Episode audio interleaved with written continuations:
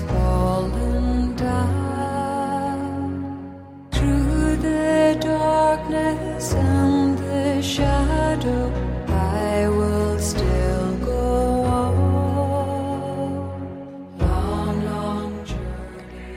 hello，电波另一端的各位朋友们，欢迎来到 Be Yourself 网络电台，用温暖的声音分享感动。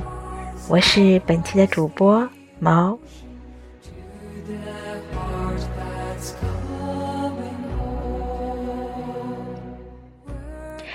在本期读个书节目里，毛为大家选自了来自于彭明辉的文章《生命是一种长期而持续的积累过程》。许多同学应该都还记得联考前夕的焦虑，差一分可能就要掉好几个志愿，甚至于一生的命运从此改观。到了大四，这种焦虑可能更加强烈而复杂。到底要先当兵、就业，还是先考研究所？我就经常碰到充满焦虑的学生问我这些问题。可是，这些焦虑实在是莫须有的。生命是一种长期而持续的积累过程，绝不会因为单一的事件而毁了一个人的一生。也不会因为单一的事件而救了一个人的一生。属于我们该得到的，迟早会得到；属于我们不该得的，即使侥幸巧取，也不可能长期保有。如果我们看清这个事实，许多所谓人生的重大抉择就可以淡然处之，根本无需焦虑。而所谓人生的困境，也往往会变得无足挂齿。我自己就是一个活生生的例子。从一进大学就决定不再念研究所，所以大学四年的时间多半在念人文科学的东西。毕业后工作了几年，才决定要念研究所。硕士毕业后立下决心。从此不再为文凭而念书，谁知道世事难料，当了五年讲师后，我又被时势所迫，出国念博士。出国时，一位大学同学笑我：“全班最晚念博士的都要回国了，你现在才要出去。”两年后，我从剑桥回来，觉得人生。机遇无常，莫此为甚？一个大一就决定再也不钻研学位的人，竟然连博士和硕士都拿到了。属于我们该得到的，哪样曾经少过？而人生中该得与不该得的，究竟有多少？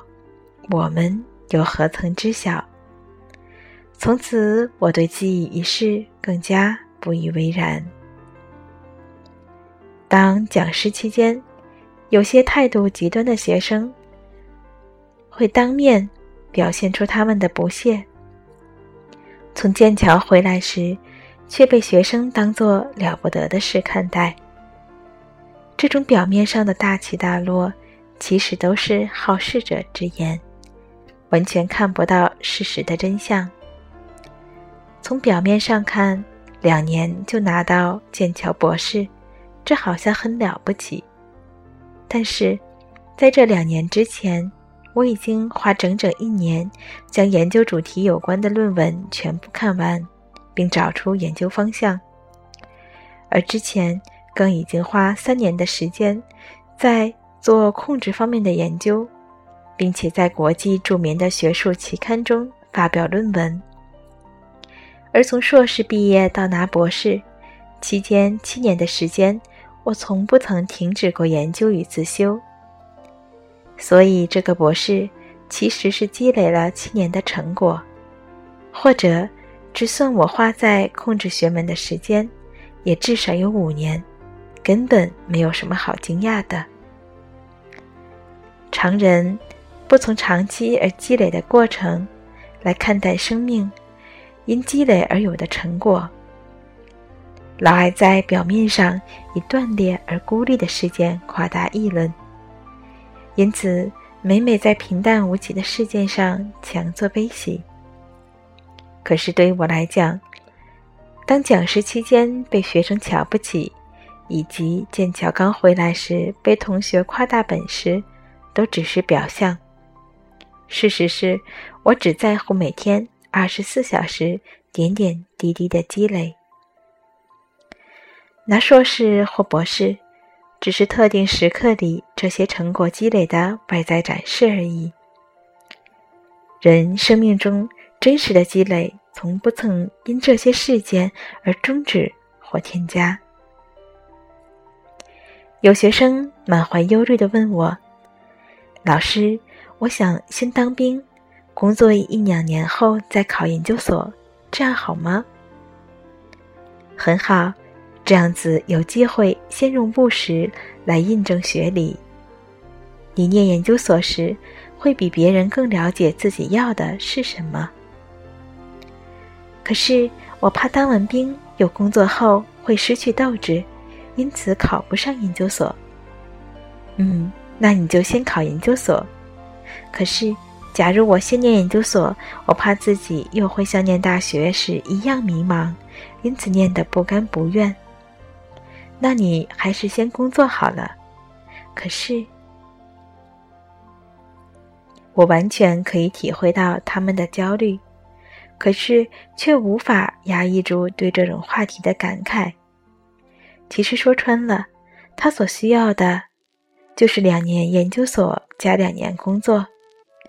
以便加深知识的深广度和获得务实经验。先工作或先升学，表面上大相径庭，其实骨子里的差别根本可以忽略。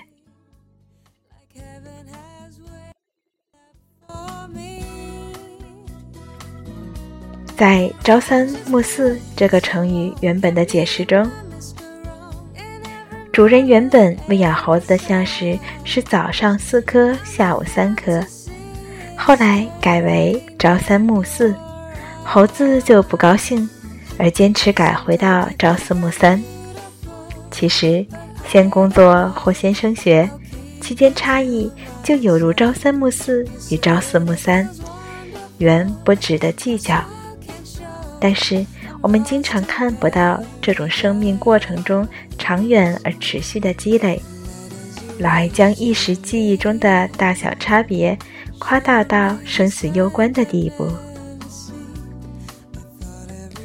最讽刺的是，当我面对两个可能的方案而焦虑的不知如何抉择时，通常表明这两个方案可能一样好或者一样坏，因而。实际上选择哪个都一样，唯一的差别只是先后秩序。而且，越是让我们焦虑的厉害的，其实差别越小，越不值得焦虑。反而，真正有明显的好坏差别时，我们轻易的就知道该怎么做。可是，我们却经常看不到长远的将来。想选甲方案。就舍不得乙方案的好处，想选乙案又舍不得甲案的好处。如果看得更远，人生长则八九十，短则五六十，先做哪一件事又有什么关系？甚至当完毕业后，再花一年时间准备研究所，又有什么了不起？当然。有些人还是会忧虑地说：“我当完兵有工作后，会不会因为家庭负担或记忆力衰退，而比较难考上研究所？”只有两个可能：或者他不够聪明，或者他够聪明。不够聪明而考不上，那也没有什么好抱怨的。假如你决心。不够强，就表明你生命中还有其他的可能性。既然如此，考不上研究所也无需感到遗憾，不是吗？人生路这么多，为什么老斤斤计较着一个可能性？我高中最好的朋友一生备孕，高中考两次，高一念两次，大学又考两次，甚至连驾照都考了两次。毕业后，他告诉自己：“我没有关系，也没有学历，只能靠加倍的诚恳和努力。”现在，他拥有一家公司，年收入数千万。一个人在升学过程中不顺利，而在事业上顺利，这是常见的事儿。有才华的人不会因为被名校拒绝而连带失去他的才华。只不过要另外找合适的机会，表现他的场所而已。反过来，一个人在升学过程中不太顺利，或太顺利，也难免因放不下身段而去创业，只能乖乖的领薪水过生活。福兮祸兮，有谁知晓？我们又有什么好得意？又有什么好忧虑？人生的得与失，有时候怎么也说不清楚，有时候却再简单不过。我们得到平日积累的成果，而失去我们不曾努力积累的。所以，重要的不是和别人比成就，而是努力去做自己想做的。最后，该得到的不会少你一分，不该得到的也不会多你一分。好像是年前的时候，我遇到一位高中同学，他在电机系的副教授，被清华电机聘回来开短期课程。从高中时代他就很用功，以第一志愿上台大电机后，四年都拿书卷奖。相信他在专业上的研究也已卓然有成。回想高中入学时，我们两个人的智力测验成绩分居全年级第一、第二名。可是从高一，我就不曾放弃自己喜欢的文学、音乐、书法、艺术和哲学，而他却始终不曾分心。因此，两个人在学术上的差距只会越来越远。反过来说，这十几二十年。我在人文领域所获得的满足，恐怕已远非他能了解得了。我太太问过我，如果我肯全心专注于一个研究领域，是不是至少会赶上这位同学的成就？我不这样想。两个不同性情的人，注定要走两条不同的路，不值得的东西。我们注定是得不到的。随随便便拿两个人来比，只能看到他们所得到，却看不到他们所失去的，这有什么意义？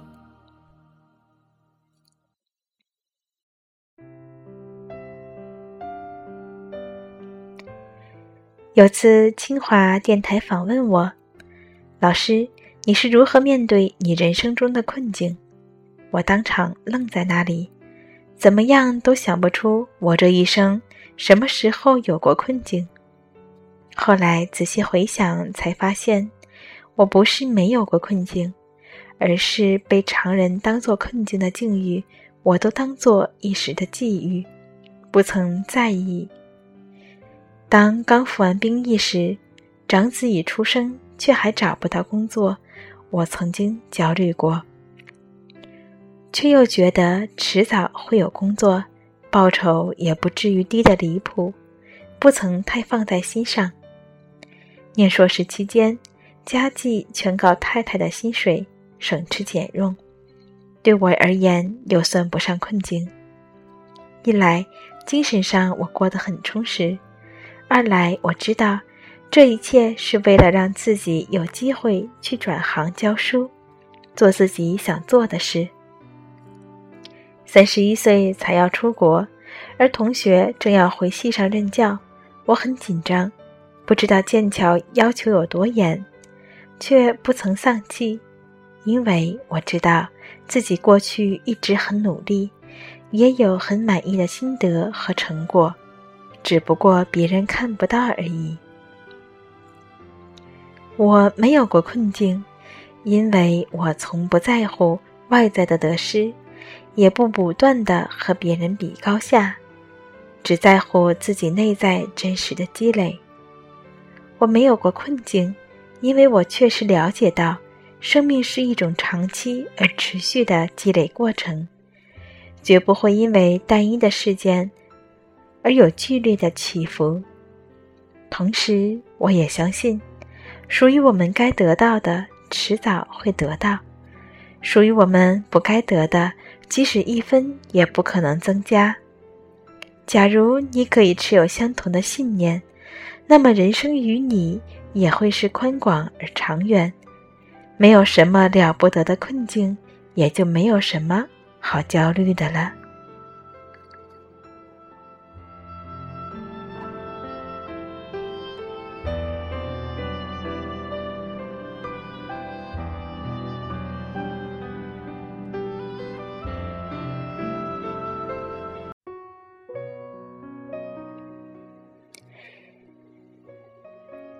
看到这篇文章，也是因为最近自己也在焦虑一些事情。自从我开始读大学院，就一直在思考：两年毕业之后，我是继续升学读博，是回国就业，还是留在日本就职？在最纠结的那段时间里，我们的另一位主播苗苗曾经对我说。有一些事情可能是注定就会有的，可能无需你焦虑与思考，该到了一个阶段，你发现你就拥有了它。今天看到这篇文章，想起他当时的话，觉得也很有道理。如果我说人生是一种简单的，是一种单纯的。一种体验和经历，我想就可以解释我一直以来想的一些问题。当被朋友们问起的时候，我常常会说：“我希望我的人生是一场不会后悔的经历。人生没有后悔，只有遗憾。我不能让自己活得一点遗憾都没有。”我只能尽力去做一些我想做和我喜欢的事情。怎样的青春才是不浪费？或许这是一个没有答案的问题。每一场经历都好好去珍惜，或许就是活在当下的另一种表示吧。我把这篇文章送给我自己，也送给电波另一端。和我一样，为未来、为我们之后的未来，在不断的纠结和迷茫的朋友们，我想起那句话：“谁的青春不迷茫？”是，如果你迷茫，或许能证明我们还年轻，我们还有活力，我们还有梦想。那么，就为着明天的梦想，而继续积累我们。现在的每一分每一秒。这里是 Be Yourself 网络电台，用温暖的声音分享感动，在成为自己的道路上，我们一直为你守候。感谢你二十分钟的聆听与守候，我们下期节目再见。